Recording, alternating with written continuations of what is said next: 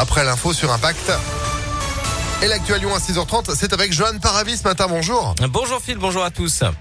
Et à la une de l'actualité, retour sur cette nuit de tension dans le quartier de la Duchère à Lyon. Des policiers de là-bas ont été visés par des tirs hier soir vers 19h lors d'une opération de surveillance d'un trafic de stupéfiants.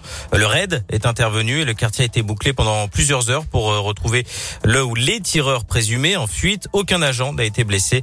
Le maire de Lyon, Grégory Doucet, s'est rendu sur place dans la soirée dénonçant des faits extrêmement graves. L'enquête a été confiée à la police judiciaire. Autre opération tendue hier soir région lyonnaise, sur la commune des Ardillas au nord de Villefranche dans le Beaujolais.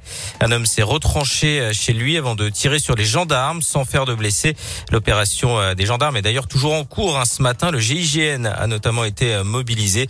D'après le progrès, tout serait parti d'un différent familial. Ce sont des voisins qui ont donné l'alerte après avoir euh, entendu le suspect tenir des propos inquiétants.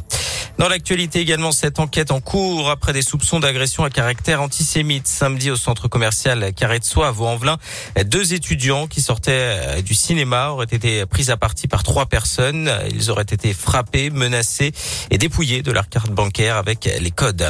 Un appel à témoins après l'accident mortel à Chambert dans le 5e arrondissement hier matin. Un cycliste a chuté avant d'être percuté par deux voitures vers 6h40. Une enquête est également ouverte pour identifier la victime C'est un projet unique au monde et c'est à Lyon qu'il est expérimenté. La ligne bleue vise à rendre le métro plus accessible aux personnes autistes pour lesquelles prendre les transports en commun peut s'avérer parfois impossible entre le bruit, la foule et le trop plein d'informations à l'initiative du collectif d'entrepreneurs lyonnais. Les traducteurs, la station Broto sur la ligne B a été repensée. À terme, toutes les stations pourraient suivre le reportage de Léa Dupérin. Un stade pour Gerland et Tours pour la Pardieu. Parmi les améliorations trouvées, une meilleure signalétique. Guillaume Bourdon, designer. L'idée, c'est d'associer à chaque station un pictogramme issu d'un monument qu'on retrouve à proximité de la station qui va servir de référentiel visuel. Quand on prend sa voiture, on a le code de la route, on sait à quoi correspondent les panneaux. Quand on prend le transport, on n'a pas de notice. C'est ce qu'on a voulu faire pour rassurer en permanence les personnes tout au long de leur trajet. Un espace de repos avec lumière et couleurs apaisantes doit également être installé. Charles est autiste Asperger. Il a participé au projet. En cas de crise d'angoisse, il sait qu'il pourra s'y réfugier. Je le prends souvent à des heures d'influence, ce qui permet que si le quai est trop plein, de pas descendre et de pas paniquer. Je prends le temps, je m'assois, je, prends deux minutes, j'attends que le quai se vide. D'autres propositions ont été faites, mais pas encore appliquées. Pourquoi pas un jour se passer de ce bruit particulièrement agressif?